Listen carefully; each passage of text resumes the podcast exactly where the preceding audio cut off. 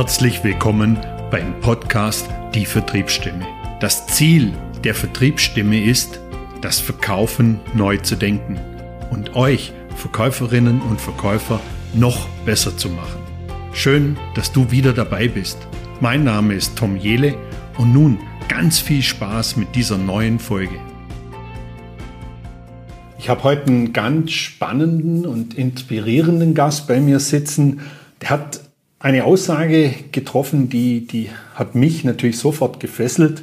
Er hat in einem Interview von der Welt gesagt, der Erfolg eines Unternehmens hängt maßgeblich von einem klugen Vertrieb ab. Janik Pickel ist 20 Jahre alt und er hat bereits mit 14, 13, 14 Jahren sind verschiedene Geschäftsideen in ihm gereift. Und als Grund hat er mir im Vorgespräch genannt, dass er damals kein Taschengeld bekommen hat und sich überlegt hat, wie er Geld verdienen kann. Und ab dem Zeitpunkt, wo er Geld begonnen hat, Geld zu verdienen, war ihm klar, dass er schnell mit der Schule aufhören möchte, sobald er 18 ist. Heute hat er eine Unternehmensgruppe mit sechs Unternehmen, sieben Mitarbeitern, ca. 160 abgeschlossene Projekte und ca. 4,4 Millionen in laufenden Projekten. Das Unternehmen fokussiert sich auf digitale Vertriebsberatung für kleinere Agenturen und hilft diesen, digitale Vertriebsprozesse über Instagram oder LinkedIn aufzubauen. Die Bickel-Gruppe hat auch eine Online-Marketing-Agentur und mittlerweile konzentrieren sie sich auch auf den Bereich Immobilien und schaffen im Westen Österreichs Wohnraum. Außerdem sind in naher Zukunft auch Bauprojekte in Planung. Ich möchte nochmal ganz kurz auf das Interview zurückkommen in der Welt. Er hat dann einen schönen Satz gesagt, der fand ich auch sehr spannend. Das Hauptproblem seiner Zielgruppe sei deren Fokus. Statt sich voll und ganz auf den Vertrieb zu konzentrieren, würden die meisten Unternehmer zunächst schlichtweg abwarten und darauf setzen, dass sich potenzielle Kunden quasi von selbst akquirieren. Doch das sei reines Wunschdenken, fernab der Realität. Herzlich willkommen, Janik Bickel. Tom, vielen, vielen Dank, dass ich da sein darf. Und ja, steigen wir gleich ein beim Thema reines Wunschdenken, oder? Ja, genau. Das wäre jetzt meine Frage gewesen. Was ist reines Wunschdenken im Vertrieb? Ah, das ist ganz lustig. Ähm, ich habe 2020 war ich auf einer Mastermind in Kroatien und da habe ich zwei äh, Unternehmer kennengelernt aus dem äh, Stromvertrieb und die haben so eine lustige Aussage gemacht. Die haben gesagt, man darf nicht auf den Kunden warten, sondern man muss sich den Markt holen. Und das ist extrem bei mir hängen geblieben, die Aussage. Und, ähm, und daraufhin habe ich auch immer wieder meine Firma oder die Firmen, die wir mittlerweile haben, immer wieder neu ausgerichtet, so dass wir halt unseren Fokus wirklich auf Vertrieb legen. Also mein, unser Geschäft ist Vertrieb, also müssen wir halt da auch ein gutes Vorbild sein und das sind wir sehr gerne, was das angeht. Mhm. Ist es heute, ist es wirklich so, dass die Unternehmen heute, speziell vielleicht kleinere Unternehmen, die ihr ja auch äh, beratet oder wo ihr in der Beratung seid, dass die den Fokus wirklich so verschieben und sagen, oder ist, ist, das, ist das die Angst vorm Vertrieb? Woran liegt das? Es hängt, glaube ich, mit mehreren Sachen zusammen. Also viele, was, was wir bemerken in der Gespräche mit potenziellen Neukunden ist, dass sie immer das, das Flugzeug anmalen, anstatt den Hörer in die Hand zu nehmen, um vielleicht mal Bestandskunden anzurufen und zu schauen, was für neue Herausforderungen haben die äh, und da vielleicht, was kann man als neue Lösung anbieten für ein neues Problem ist es bei vielen so, dass sie halt schauen, okay, wie kann ich die Website noch besser machen oder wo kann ich äh, vielleicht da noch zwei Prozent mehr Effizienz rausholen, anstatt einfach den Fokus auf den Vertrieb zu legen. Also mhm. viele Unternehmer, glaube ich, wissen gar nicht, wie wichtig das Thema Vertrieb ist oder halt der Fokus ist nicht da, wo er sein sollte. Mhm. Ist, ist das, hängt das vielleicht auch damit zusammen, dass es einfacher und bequemer ist, sich ein bisschen um seine Webseite zu kümmern, wie anstatt der Hörer, jetzt mal salopp gesagt, ich komme ja eher aus der analogen Welt, ja. anstatt der Hörer in die Hand zu nehmen? Definitiv. Also für viele ist es halt auch äh, höchstwahrscheinlich unangenehm zu verkaufen. Ich meine, für viele ist Verkauf allgemein, zumindest meiner Meinung nach, sehr negativ behaftet bei vielen Menschen. Und wenn man dann halt verkaufen muss, halt sträubt sich alles dagegen. Hm. Also das ist sicher, sicher was, was, was man, was ich auch in meiner Karriere oder in meiner täglichen Praxis erlebe, dass es teilweise so, jetzt, jetzt denken ja viele, naja, mit Digitalisierung wird alles viel, viel einfacher. Die Leads sprudeln bloß so rein und ich muss sie nur so abarbeiten. Was sagst du da dazu als Digitalisierungsexperte? ähm, schwieriges Thema. Ähm, ich glaube, man kann ein sehr gutes Marketing haben und auch sehr gute Funnels oder Paid Ads haben, sei das über Facebook, LinkedIn, das ist wurscht, woher das die Leute kommen, aber schlussendlich braucht es immer noch jemand, der verkauft. Und ich habe schon viele, äh, viele Kundenanfragen auch bekommen von Leuten, die wirklich ein fabelhaftes Marketing haben, wo man sich denkt, okay, die müssten eigentlich vor Aufträgen platzen. Aber hintenrum gibt es halt keinen richtig guten Vertrieb, mhm. Der das Ganze abarbeitet. Weil mhm. selbst wenn, ich sage jetzt mal, 10, 20 Kundenanfragen pro Tag reinkommen, die aber nicht angerufen werden, weil der Fokus irgendwo anders ist oder drei Wochen später angerufen werden, ist der Kunde weg. Mhm. Du, du sprichst mir da aus der Seele, wenn ich das jetzt so sagen darf, weil das ist genau das Thema, was ich ja immer predige. Ich sage immer, es nutzt nichts, wenn ich äh, hier sämtliche Automatisierungstools nutze ja. und letztendlich nimmt keiner den Hörer in die Hand und ruft den Menschen an, der vielleicht seine, man muss sich ja mal vorstellen, man investiert relativ viel Geld drin in Automatisierung, in Lead Generation äh, dann kommt tatsächlich ein Mensch, der gibt seine E-Mail-Adresse an, vielleicht sogar seine Telefonnummer, seinen Titel, was auch immer, und dann bleibt das Ding liegen. Ja, es muss sofort angerufen werden. Ja, also das ist ja totes Kapital, genau. was bei vielen Firmen äh, einfach nur brach liegt. Vielleicht ein kurzes Beispiel. Ich habe vor zwei Wochen hatte ein Gespräch mit einer Sicherheitsfirma. Es ist nicht hauptsächlich unsere, unsere Zielgruppe. Allerdings ging es da ums Thema Marketing. Es war äh, ein Auftrag potenzieller Auftrag für unsere Marketingagentur. Und ich habe rein aus Interesse gefragt, ja, wie macht ihr den Vertrieb? Und er hat gesagt, wir machen keinen Vertrieb, wir verteilen die Aufträge.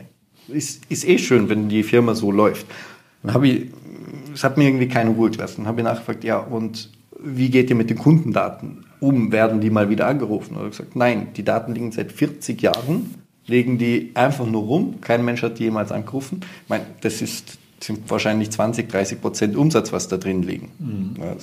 Und ich glaube, genau das vernachlässigen viele oder sind zu, ja, zu gemütlich dazu. Mhm. Jetzt im Moment ist es ja so, wenn man mit Unternehmen spricht, hört man ja auch ganz oft, ja, ja, wir, wir haben im Moment sehr viel zu tun. Wir sind, wir sind gut ausgelastet. Mhm ich glaube, da bleibt vielleicht auch manchmal das eine oder andere dann liegen, wenn man schon, ich sag mal, gut, gut äh, in, in den Umsätzen unterwegs ist. Ähm, aber trotzdem glaube ich, wie du sagst, da liegt ein Wahnsinnspotenzial bei den Unternehmen, das eigentlich nur darauf weitergehoben wird, weil letztendlich sind das Menschen, die kennen das Unternehmen schon. Das ist ja kein Kaltakquise. Ja, ja. Ich finde find immer so diese, diese Datenbanksicht, wenn man die mal hat und sagt, okay, was für Schätze liegen denn da drin? Ich glaube, da ist unheimlich viel Potenzial drin. Definitiv. Und ich glaube, es geht gar nicht darum, um äh, das Ganze jetzt in, nur in Geld zu sehen und sagen, hey, da liegt so viel Geld, sondern vielmehr, okay, wie viele Menschen gibt es in der Datenbank, die ein Problem haben, was aktuell nicht gelöst wird, um man könnte das Problem eigentlich lösen. Ich finde das irgendwie mhm. schon fast asozial. Das kann man nicht zu verkaufen. Wenn man ein gutes Produkt mhm. hat, mhm. eine gute Lösung hat und das nicht verkauft, finde ich das wirklich moralisch fast schon verwerflich. Mhm. Also mhm. Da gibt es so einen schönen Spruch von einem der bekanntesten Verkaufstrainer Deutschlands. Der hat mal gesagt, wenn man nicht verkauft, ist das unterlassene Hilfeleistung. Ja, also ich, ich, ich finde, das, das, ja. das trifft es auch ganz, ja. ganz ziemlich gut, das Ganze. Jetzt sind wir schon gleich direkt in das Thema eingestiegen, aber ich würde noch gerne ein bisschen was von dir erfahren. Ja. Ich meine, du bist ein super junger Mensch. Du hast mit 13, 14 dir schon Gedanken gemacht, wie das weitergehen soll. Du bist heute 20 Jahre alt, du hast sechs Unternehmen wie, wie, warum mit 13, 14 schon so Gedanken, dass man sagt, okay, ich will ein Business aufbauen? Also ich hatte da andere ja. Gedanken, wenn ich ganz ehrlich bin. Ich habe da eher, was weiß ich, ans Leben, an ja. Ding gedacht. Na, also ich finde das ganz cool, so gewisse, also die Grundintention war anfangs, ich fand immer so schöne Autos ganz cool und einen gewissen Lebensstandard und das funktioniert halt nicht. Mit Luft und Liebe kann man sich so Sachen nicht kaufen. Und ich habe dann recht früh bemerkt, okay, ich muss irgendwas machen, ich möchte Geld verdienen, ich möchte irgendwas aufbauen. Also den, das, der Drang gab es immer schon. Ich wüsste jetzt nicht, woher das da kommt, keine Ahnung, aber das, dieses Bedürfnis, irgendwas zu machen, zu kreieren, zu schaffen, das hatte ich schon immer. Mhm. Und ich meine, ich bin in einer anderen Zeit aufgewachsen zu meiner Zeit gab es halt schon Instagram, es gab YouTube, es gab sehr viele Sachen, wo man sich selber schon informieren können hat. Und ich habe halt live miterlebt, wie Leute über diese Medien ihre Firmen aufgebaut haben. Und das war halt für mich eine extreme Inspiration. Also ich glaube, wenn ich in einer anderen Zeit geboren wäre, hätte ich diese Information in dem Alter gar nicht, die werden nie zugänglich bekommen. Durchs mhm. Internet ist es ja heutzutage so, man findet alles, wirklich mhm. alles, jederzeit abrufbar 24-7, was viele Vorteile hat, aber auch Nachteile mit sich bringt, logisch. Aber für mich war das recht gut. Mhm. Und das war für dich die Inspiration zu sagen, okay, wow, da gibt es ein Business, was ich machen kann. Aber muss ja, ja dann auch erstmal auf die Idee kommen, da ein Business drüber zu legen. Ja, das, das hat schon eine Zeit lang gebraucht, aber ich habe halt viel beobachtet, viel gesehen, wie andere Menschen irgendwie diese Plattform nutzen und damit Geld verdienen. Und ich habe mir gedacht, okay, das ist ziemlich spannend. Und so das Grundkonzept war immer oder ist heute noch, man braucht Aufmerksamkeit und Reichweite. Und ich wusste nicht, wie soll ich das machen, wie, wo, was, wenn ich über irgendwas sprechen, spreche, was was soll die da überhaupt tun? Mhm. Und ich habe dann angefangen, einfach die Sachen, die mich interessieren, zu nehmen und darüber zu schreiben, Beiträge zu schreiben auf Instagram. So hat das bei mir angefangen, dass ich mir eine Community aufgebaut habe mhm. auf Instagram und da einfach Sachen gepostet habe über Finanzen aus den Büchern, die ich gelesen habe, einfach nur so kleine Nuggets äh, gepostet habe. Das war so der Start im mhm. Prinzip. Und irgendwann hat sich da halt Reichweite aufgebaut und es ging damals auch recht leicht, um so Community Building zu machen und das haben wir halt gemacht. Und irgendwann hat sie dann halt die ersten, die ersten paar tausend Follower da waren, haben sich andere Leute interessiert, okay, wie geht das, die Reichweite aufzubauen? Oder kannst du mir vielleicht Werbung schalten auf der Seite? Ich zahle dafür das und das und so habe ich dann mein erstes Geld verdient. Mhm. Und wie, wie ging es dann in diese Digitalisierungswelt rein von, von da, der mhm. Schritt? Es war erst mit 17 roundabout. Mhm. Ähm, da bin ich auf eine Software aufmerksam geworden. Das war so ein Tool, mit dem man im Prinzip alles hat, was man braucht, um ein Online-Geschäft aufzubauen. Also es, hat, es war so ein All-in-One-Tool, wo du Webseitenbilder drin hast, ein CRM-Tool drin hast, den ganzen Spaß in einem verankert und ich habe mir gedacht, cool. Ich habe eine Community, die interessiert sich für Unternehmertum, für Finanzen. Ich fange an, das zu bewerben und kriege dafür Provision. Das war damals kein High-Ticket-Pricing oder so. Das, die Software, glaube ich, 59 Dollar, wenn mich nicht alles täuscht, im Monat hat die gekostet. Und wir haben das vertrieben über über die Reichweite, die wir hatten. Und da habe ich recht schnell gemerkt, dass Marketing ohne guten Vertrieb recht sinnlos ist. Also wir haben echt eine tolle Community gehabt, viel Reichweite, aber haben irgendwie nicht wirklich viel verkauft. Und so haben wir dann halt angefangen, einen Telefonvertrieb da hinten dran aufzubauen, wo wir das Ganze halt verkauft haben. Mhm. Ja. waren so die ersten Steps. Und da habt ihr das Modell dann daraus entwickelt, das ihr ja heute mit euren. Genau, da, da haben wir halt Learning by Doing äh, schmerzhaft gelernt, wie das funktioniert, mit sehr, sehr, sehr vielen Absagen. Also ich glaube, du kannst es dir vorstellen, wenn ein 20-Jähriger oder damals 8, 17-, 18-Jähriger anruft und dir irgendein Tool verkaufen möchte. Also teilweise bin ich ausgelacht worden am Telefon, das kann mhm. ich auch sagen. Mhm. War sehr lustig mhm. und auch nicht so lustig, aber ja, auf die schmerzhafte Art und Weise haben wir dann halt gelernt, wie geht es, dass man überhaupt über Instagram Kontakte generiert, also Aufmerksamkeit aufbaut, Kontakte generiert und dann halt auch an die verkauft. Mhm. mhm. Okay, ja. cool. Wenn du jetzt vorher hast, vorher du mal so gesagt, du hast so mit 13, 14, hast gesagt, so, ah, du schöne Autos und solche Sachen. Äh, jetzt frage ich mal andersrum. Welche Kleinigkeit macht dir heute große Freude? Wir haben in der Familie haben wir ein Maises. Weiß nicht, ob man, also so eine Hütte mhm. auf dem Berg und das, da gehe ich extrem gern hoch. Einfach mhm. abschalten, Ruhe. Das mhm. ist. Das ist für dich. Ja, ja. Extrem. Gut, ich meine, das liegt nahe, oder? Wenn du so im täglichen Business bist, dass du dann irgendwo mal so eine ja. Ruhephase brauchst, um die Akkus ja. wieder zu laden. Ja. Also das macht mir am meisten Freude. Einfach Natur, mhm. Ruhe. Mhm. Ja. Mhm. Wenn du jetzt heute dir vorstellen würdest, dass alle Verkäufer auf der Welt dir heute zuhören. Mhm. Also ja. schön es, aber gehen wir mal, denken wir mal so, dass dir alle Verkäufer zuhören. Äh, was würdest du ihnen mitgeben wollen? Wahrscheinlich einen tollen Verkaufspitch auf ein äh, Strategiegespräch bei uns, dass wir uns mal ihren äh, Vertriebsprozess anschauen und uns mal ja, und gemeinsam herausfinden, wo könnte man noch mehr rausholen. Mhm. Das wäre wahrscheinlich das, was ich tun würde, mhm. wenn ich die Aufmerksamkeit unter einmal hätte. Nein. Eine Sache, die ich jedem Vertriebler oder Verkäufer mitgeben würde, ist den Fokus hundertprozentig auf den Kunden zu legen und ganz genau zu schauen, ist das Produkt das Richtige für den Kunden und nicht irgendwie zu kaufen wegen der Provision, sondern, äh, sorry, zu verkaufen wegen der Provision, sondern zu verkaufen aufgrund der Lösung für den Kunden. Mhm. Also weg von, okay, ich verkaufe für die Provision, sondern ich verkaufe, um dem Kunden zu helfen. Mhm. Weil das, glaube ich, machen viele Leute, dass sie sagen, okay, ich möchte mein Geld verdienen, gerade im Vertrieb, was völlig in Ordnung ist, aber der Fokus nur auf dem Geld liegt. Und das spiegelst du dem Kunden in jedem Gespräch ganz klar. Selbst wenn du das, einfach, das ist unterbewusst ein Gefühl, was ein Kunde entwickelt, wenn man aus der falschen Intention heraus verkauft. Mhm. Und was extrem abstoßend ist. Meistens ist es dann so, ja, ich würde gern kaufen, aber irgendwie sagt mein Gefühl nein. Wenn du hingegen rein aus dem Fokus vom, okay, ich möchte dem Kunden helfen, das Ganze machst, dann ändert sich die, die komplette Gesprächsbasis. Also es ist einfach nur die Grundeinstellung schon mal, die sich extrem ändert. Mhm. Das, das, das war jetzt ein richtig toller, wertvoller Tipp. Das kam so schnell mal bei dir, aber das war echt ein richtig guter Tipp, weil du hast ja mal in einem anderen Interview, da habe ich mir jetzt dummerweise nicht dazu geschrieben, wo das war, aber da hast du mal irgendwo gesagt, nur mit dem Fokus auf Geld schafft man es nicht. Ja. Das hat mir auch, das habe ich mir als, als, zweiten Satz aufgeschrieben, der mir, der mir mhm. super gut gefallen hat.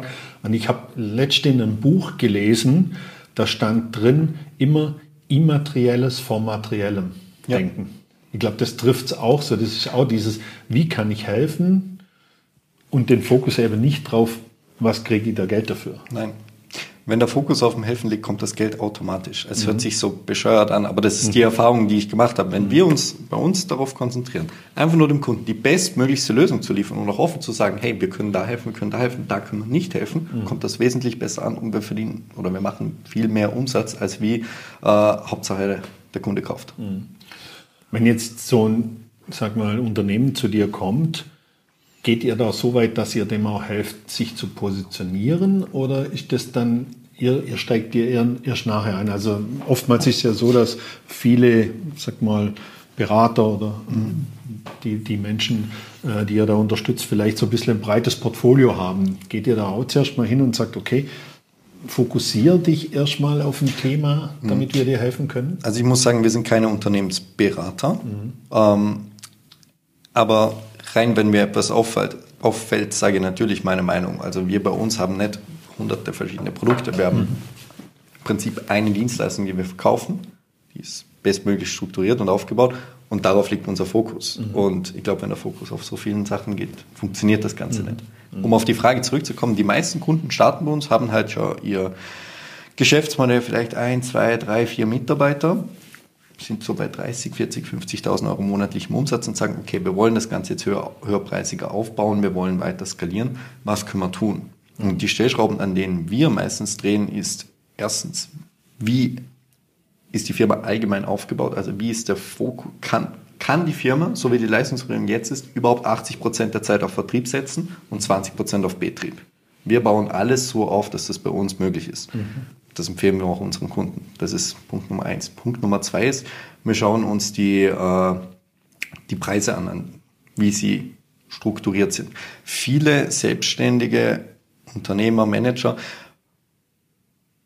bezahlen sich selber oder bemessen den Wert der Dienstleistung anhand von der Zeit, die sie brauchen, um das Ergebnis für den Kunden zu liefern. Beispiel Agentur, ja, wir brauchen für die Webseite so viele und so viele Tage, darum ist Preis X. Mhm. Meiner Meinung nach ist das der falsche Ansatz. Mhm. Der Ansatz sollte sein, okay, angenommen der Kunde hat diese Seite, welche, welchen Mehrwert hat das für den Kunden und dann diesen Mehrwert mal probieren finanziell beizubemessen. Also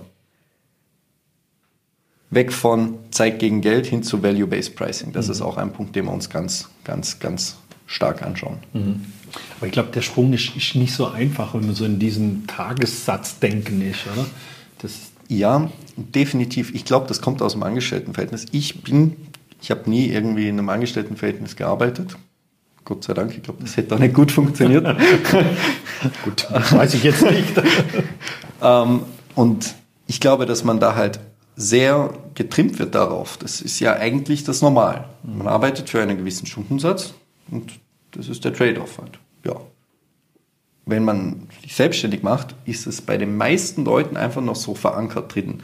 Und die allererste Sache, die ich den meisten mit auf den Weg gebe, ist, schreib dir mal auf, welche Probleme löst du mit deiner Dienstleistung und probier dem Ganzen mal einen finanziellen Wert beizubemessen. Dann wirst du mal sehen, wenn du das vergleichst, dass du dich sehr stark unter Wert verkaufst. Mhm. Geht, bei vielen geht dann langsam so das Licht an, aber das ist ein Glaubenssatz, der einfach sehr stark verankert ist. Zeit gegen Geld tauschen muss. Mhm. Ja, bin, bin ich völlig bei dir, weil ich kenne das ja, ich bin ja schon ein paar Tage im Business und ich habe auch schon die eine oder andere Station als Angestellter hinter mir. Das ist in der Tat eine Denkweise, die, ja, die, die muss man erstmal lösen für sich, wenn man das Ganze ein bisschen umdreht. Ich glaube, immer so eine andere Denkweise ist immer so, wenn man so lange jetzt im Angestelltenverhältnis war und dann irgendwann in die Selbstständigkeit geht, ist so eine Denkweise immer so, ja gut, ich muss ja von 8 bis 17 Uhr mindestens am Schreibtisch sitzen. Das ist, das passiert mir immer wieder, wo ich so denke, so, das ist auch so ein Relikt aus, aus diesen alten Tagen. Ja. Also das passiert leider auch immer wieder. Ja. Na, ich glaube, Selbstwert ist Geld wert und gerade in so Beratungen, Agenturen, wenn, wenn die nicht wissen, was die können, dann trauen sie sich auch meistens nicht die Preise abzurufen. Mhm. Und ich glaube, ich glaube, ein Geschäft kann viel besser funktionieren, wenn die Preise so sind, dass äh, erstens das Unternehmen Geld verdient. Es darf natürlich, es muss immer ein Energieausgleich da sein. Du kannst nicht eine Webseite für 300.000 Euro verkaufen, wenn sie einfach nur 10.000, 15.000 Euro wert ist. Das geht meiner Meinung nach nicht. Es muss ethisch und moralisch schon alles im Rahmen sein. Mhm. Aber ich finde, für gute Arbeit sollte es immer gute Bezahlung geben. Mhm. Wenn du jetzt wie gesagt, nochmal ein bisschen was zu dir. Du bist ein super sportlich durchtrainierter Mensch. Oh, Dankeschön. ja. äh, Würde also jetzt so nicht sagen, aber sieht danke. es jetzt so, so im äußeren Ding für mich so aus. Ähm, hast du so eine Morgenroutine, die du machst?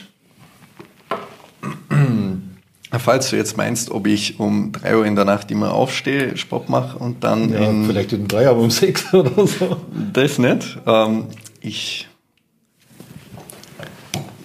mein Leben ist sehr abwechslungsreich. Es gibt Tage, also jetzt letzten Sonntag bin ich um drei Uhr in der Nacht aufgestanden und auf äh, die Gurtespitze hier hochgelaufen und dann Sonnenaufgang angeschaut. So, das ist aber nicht der Regelfall. Ich schlafe gerne, so, ich schlafe auch gerne aus. Mein Tag beginnt meistens so um neun, zehn, elf, so in dem Bereich. Und ich stehe dann auf und äh, Morgenroutine. Ich habe meine Suggestion, Autosuggestion, die ich jeden Morgen durchgehe, aber ansonsten war es das auch, glaube ich. Mhm.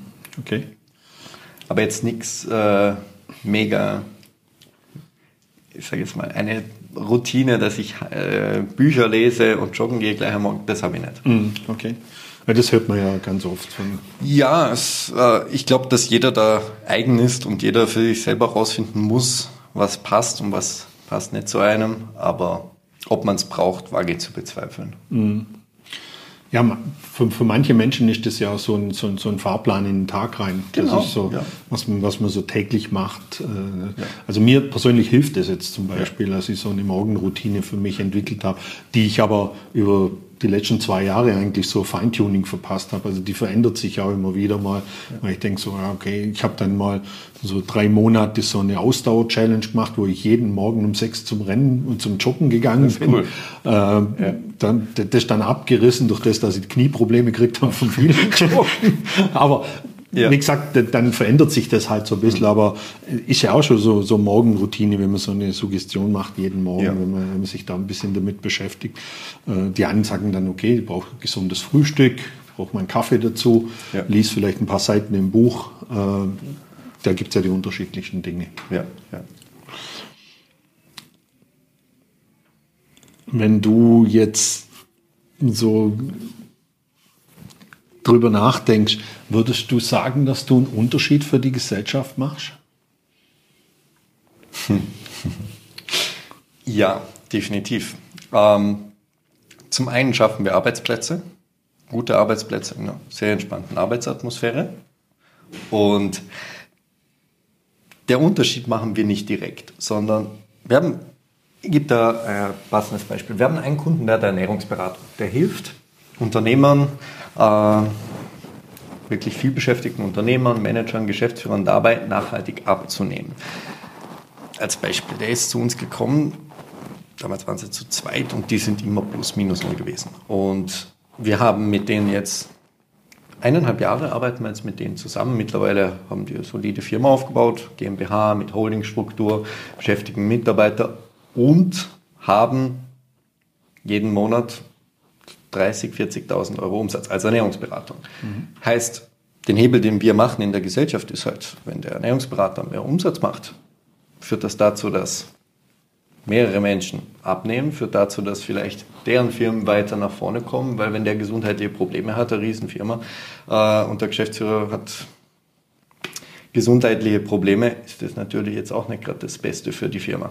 Und ich glaube, insofern liegt unser Hebel halt darin, dass wir anderen Firmen zeigen, wie sie mehr Geschäft machen können, was allgemeines Wirtschaftswachstum mhm. weiter nach vorne bringt. Mhm. mhm.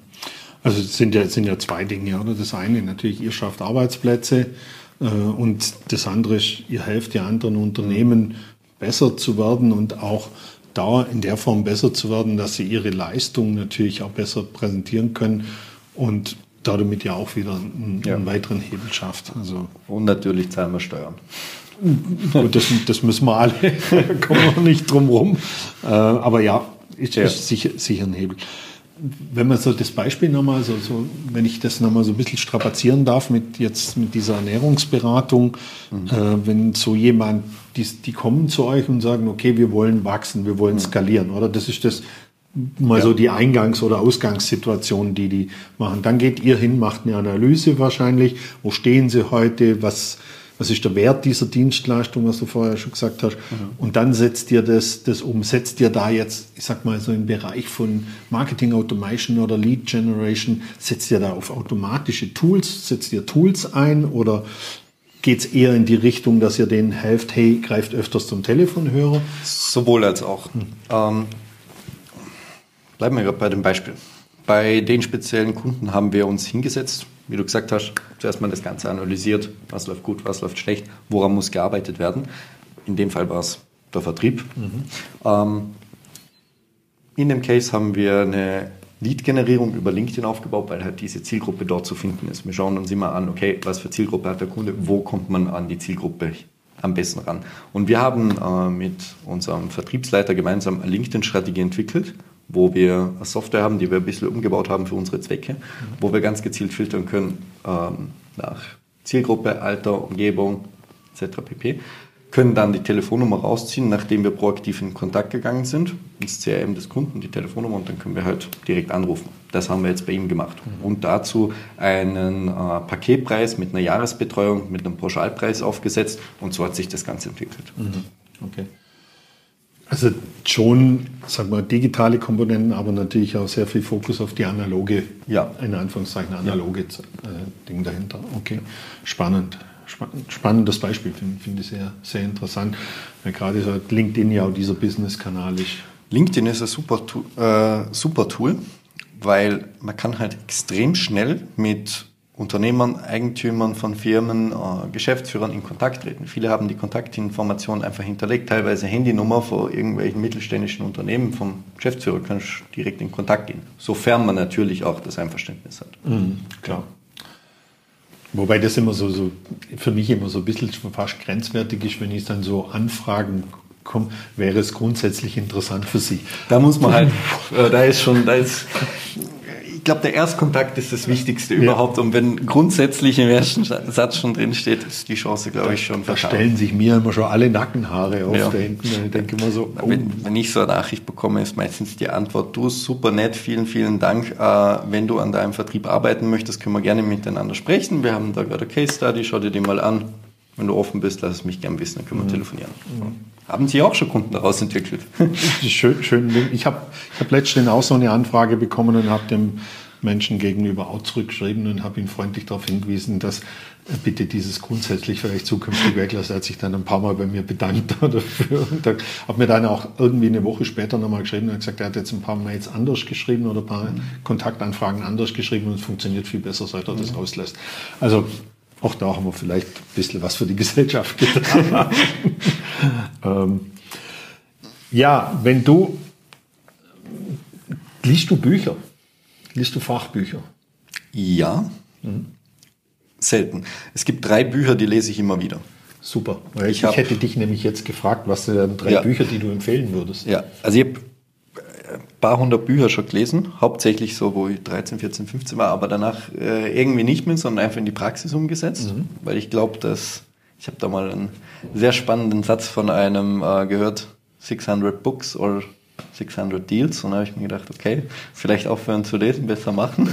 Aber es gibt drei Bücher, die mich sehr geprägt haben. Eines davon ist The Game of Life and How to Play It. Das ist ein ganz altes Buch. Dann Master Key System, auch ein sehr altes Buch. Und der dritte Platz ist schwierig zu vergeben.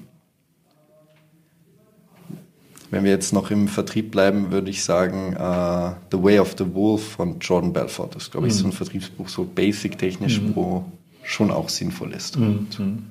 Aber die ersten zwei, glaube ich, sollte jeder Mensch gelesen haben. Mhm. Mhm. Spannend. V vielen Dank dafür, fürs, fürs Teilen, für die Empfehlungen. Da. Ihr, ihr, entwickelt euch ja immer weiter, oder? Ihr habt angefangen, äh, Unternehmern zu helfen, dann geht er in das Thema Online-Marketing, jetzt geht er in die Richtung mit Immobilien und Bauprojekten. Hast du was für Projekte plant ihr in Zukunft, wenn du drüber reden darfst, wenn nicht, mhm. natürlich nicht? Auf der Immobilienseite sind einige Sachen geplant. Ich meine, wir sind in einer sehr spannenden Zeit, was das Thema Immobilien angeht. Wir haben Zinsansteig, Zinsen, die sich erhöhen. Wir haben gute Inflation, starke Inflation. In manchen Fällen gut, in manchen Fällen schlecht. Mhm. Und da sind wir auf der Lauer und freuen uns schon auf äh, eine Einkaufstour. Also, mhm. ja. Okay. okay. Ja, wir sind jetzt äh, über die 30 Minuten. Normalerweise, wir sind schon fast bei 35 Minuten. Normalerweise versuche ich, oder ich versuche es immer zu beschränken, irgendwo auf, auf die 30 Minuten. Und es gibt immer so eine Abschlussfrage. Ja. Die kennst du wahrscheinlich schon, weil du hast mir ja gesagt, du hast einen oder anderen Podcast hier angehört. Ähm, was war denn dein schönster Tag in deinem bisherigen Berufsleben?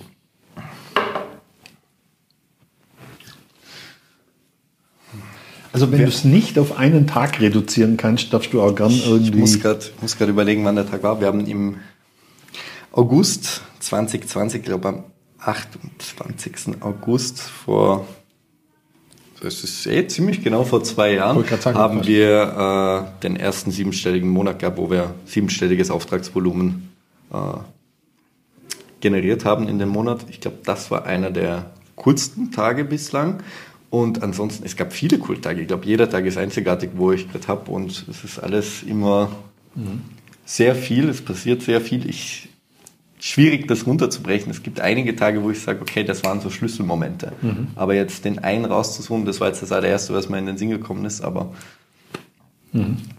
aber völlig, völlig ja. cool. Also äh, ich höre da die unterschiedlichsten Sachen. Ich habe da der, der, Geschäftsführer von, von, ähm, von Skinfit zum Beispiel, der mhm. Daniel Frei, äh, hat damals gesagt, für ihn war der coolste Tag, wo er, sein, wo er im Unternehmen seine heutige Frau kennengelernt hat. Ja, war für ihn so der coolste Tag in seinem Arbeitsleben. Also ich ja. finde es immer ganz spannend, so äh, unterschiedliche ja. Dinge da zu hören. Nein, aber es gab, gab einige coole Tage, wo ich sage, das war der Hammer, aber ich finde es schwierig, das immer auf eine Sache zu legen. Das ist wie wenn man mich fragt, Janik, was ist so der eine Punkt im Vertrieb, wo du sagst, das würdest du anders machen? Mhm. Das kannst du nie pauschal beantworten. Ich finde es immer ganz schwierig zu sagen, schwarz-weiß, sondern ja. man kann alles auf die Goldwaage stellen. Also ganz schwierig. Jetzt habe ich zwar schon die Abschlussfrage gestellt, aber ich habe hier nur eine Frage, die, die brennt mir so ein bisschen unter den Nägeln. Äh, braucht es im Marketing und im Vertrieb unbedingt eine Webseite, um Umsätze zu erzielen? Nein, aber es braucht eine gute Recherchephase für den Kunden. Ähm, was meine ich mit Recherchephase? Ich glaube, es ist nicht wichtig unbedingt jetzt, ob du eine Webseite hast, sondern es geht vielmehr darum, welche Punkte lieferst du deinem Kunden, um dich zu recherchieren, ob das Ganze kredibil ist, ob deine Firma äh, Kundenfeedbacks hat etc. Das ist meiner Meinung nach viel wichtiger. Mhm. Aber ob es jetzt wirklich eine Website braucht, wage ich zu bezweifeln. Wir hatten mhm. lange keine, ich glaube eineinhalb Jahre hatten wir keine Website. Wir hatten, na, bis vor vier Monaten hatten wir keine Webseite. Wir hatten so eine kleine Landingpage, nichts mhm. äh, super Großes, sondern einfach nur so einen kleinen One-Pager. Und mhm. glaube nicht, dass man es braucht. Dann schiebe ich gerade nochmal der Frage nach, Ja. weil wir ja auch über die Sichtbarkeit gesprochen haben. Ist es wichtig, von Anfang an auf allen Kanälen sichtbar zu sein? Völlig irrelevant. Äh, Es geht darum, eine Sache zu machen und in der super, super äh, große Community aufzubauen. Mit großer Community meine ich nicht mal, dass du zigtausende Follower brauchst als Unternehmensaccount. Es geht vielmehr darum, wenn du 500 Kunden hast oder, sorry, 500 Follower hast, das aber potenziell 500 Kunden sind, die kaufkräftig sind, dann ist es völlig ausreichend. Also, ja. Aber ob du jetzt von Anfang an LinkedIn, Instagram, Xing, Facebook, TikTok, die ganzen Geschichten brauchst, das wage ich zu bezweifeln. Wir haben auch nur mit einer Plattform angefangen, haben äh, uns auf Instagram konzentriert, einen über eineinhalb Jahre lang nur Instagram und dann haben wir noch LinkedIn dazugenommen.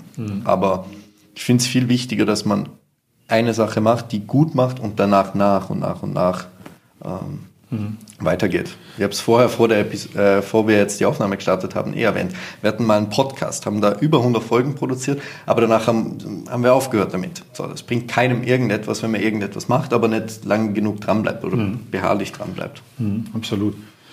Aber interessant zu hören, weil oftmals, es ging ja mir auch so, in der Anfangsphase war auch so, ja, ich muss überall sichtbar werden. Das, man denkt ja erstmal so, sagt, okay, ich muss möglichst eine große, breite Masse erreichen, aber irgendwann kanalisiert sich das auf einen Kanal, wo wirklich, wo man punktgenau landen kann. Definitiv. Und ich meine, dieses Omnipräsenz-Thema, das kommt ja aus 2019, 2018, so in der Zeit war das ja gang und gäbe, aber ich glaube, mittlerweile ist es eher, eher, wenn man ein kleines Marketing-Team hat, schwierig auf allen Kanälen präsent zu sein und noch nebenbei Vertrieb zu machen und noch ein gutes Produkt, eine gute Leistungserbringung zu haben. Ich meine, man muss ja auch da immer wieder am Ball bleiben und schauen, dass das besser wird, weil sonst funktioniert es auch nicht. Ich habe einen ganz schönen, das können wir vielleicht auch irgendwie so in, in den Schluss jetzt einbauen. Ich habe äh, am Anfang meiner Selbstständigkeit mich auch von einem Coach begleiten lassen. Und der hat mir damals gesagt, es gibt zwei Dinge, die du im Leben tun musst als Unternehmer oder Selbstständiger. Das eine ist, du musst deine Dienstleistung erbringen. Und das andere ist, mit dem Kunden in Kontakt zu sein. Das war das, die zwei Dinge, hat er gesagt, das musst du machen. Das ist das Wichtigste. Alles andere kannst du auslagern. Und das fand ich damals so, das begleitet mich jetzt eigentlich immer so mit, wenn ich so, wenn ich mich auch mal verzettle, was mir auch passiert, dann denke ich immer wieder da zurück und sage so, Mensch, darum geht's nicht, dass die Webseite schön bunt ist. Ja, definitiv. Ja, Janik, vielen Dank. Vielen Danke Dank dir. für deine Zeit. Vielen Dank, dass wir das hier bei euch im Büro machen konnten, das Podcast-Interview. Und ja, danke für das Gespräch. Dankeschön. Suchst du auch nach neuen Wegen im Verkauf noch besser zu werden und deine Vertriebseffizienz zu steigern? Dann lass uns gerne miteinander sprechen. Ruf mich einfach direkt an oder schick mir eine E-Mail. Mehr Infos zu mir und meiner Tätigkeit findest du auf meiner Webseite tomjele.com.